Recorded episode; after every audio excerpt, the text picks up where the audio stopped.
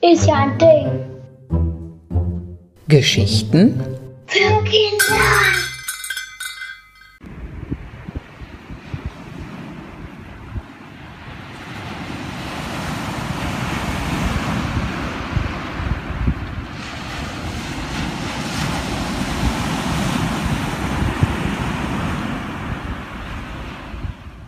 Hallo und herzlich willkommen am Meer.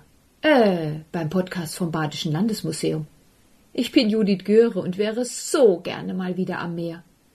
Warst du auch schon mal am Meer und bist am Strand entlang geschlendert und hast Muscheln gesucht? Manchmal kann man sich gar nicht entscheiden, welche man nun mitnehmen soll.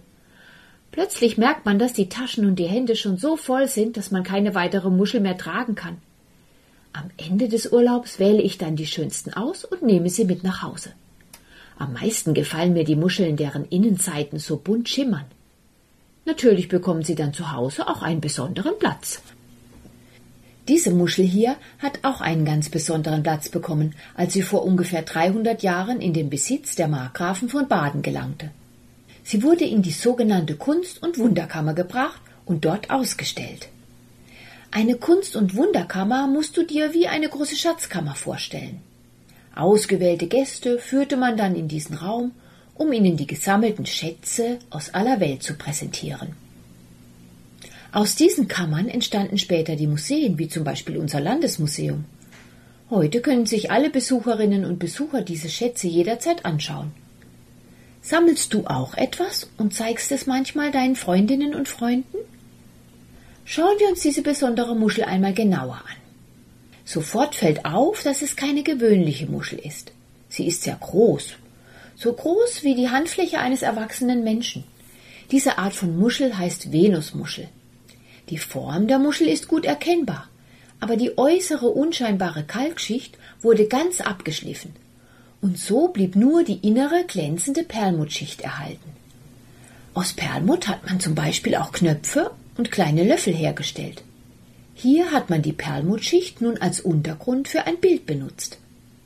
Ein holländischer Künstler ritzte in das Perlmutt ein großes Segelschiff. Mit Hilfe von schwarzer Tusche machte er das Motiv erst richtig sichtbar. Ein Segelschiff mit drei großen Masten, daran zahlreiche vom Wind geblähte Segel, fährt hinaus aufs Meer. Wenn du genau hinsiehst, erkennst du sogar die Matrosen auf dem Schiff. Schiff Ahoi! So begrüßten sich die Seeleute, wenn sie sich auf See begegneten. Wusste man den Namen des jeweiligen Schiffes, so nannte man ihn. Dieses Schiff hat auch einen Namen. Kannst du den Namen am Heck des Schiffes erkennen? Genau, Amelia. In unserem Fall müsste es also Amelia Ahoi heißen.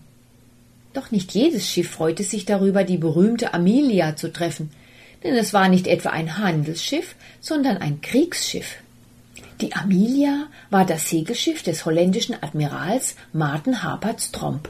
Er gab die Befehle auf diesem Schiff. Mit seiner Idee, alle seine Schiffe hintereinander in einer Linie fahren zu lassen, war er im Seekrieg gegen Spanien sehr erfolgreich. Diese Linientaktik haben dann später viele Kapitäne übernommen. Zu seinen Lebzeiten waren er und sein Schiff also sehr berühmt. Viele Menschen hatten das Schiff vielleicht auch schon selbst in einem Hafen gesehen oder kannten es von zeitgenössischen Bildern auf Papier. So ein Bild nahm sich unser Muschelkünstler hier zum Vorbild. Sicher hat das seinen Kunden gut gefallen.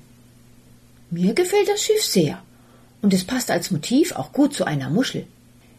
Ich könnte ja auch mal eine meiner Muscheln verzieren, oder?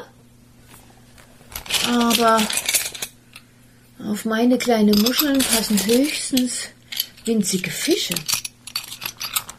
Übrigens, weltweit gibt es 10.000 Muschelarten. Meist findet man sie im Salzwasser, aber auch im Süßwasser gibt es welche. Vielleicht sollte ich gleich heute Nachmittag mal wieder an den Rhein fahren. Dort findet man ganz sicher welche. Sie sind zwar nicht so groß wie diese, aber manche haben trotzdem eine schöne glänzende Perlmuttschicht. Und wer weiß, vielleicht treffe ich noch andere nette Muschelsucherinnen. Tschüss und bis bald.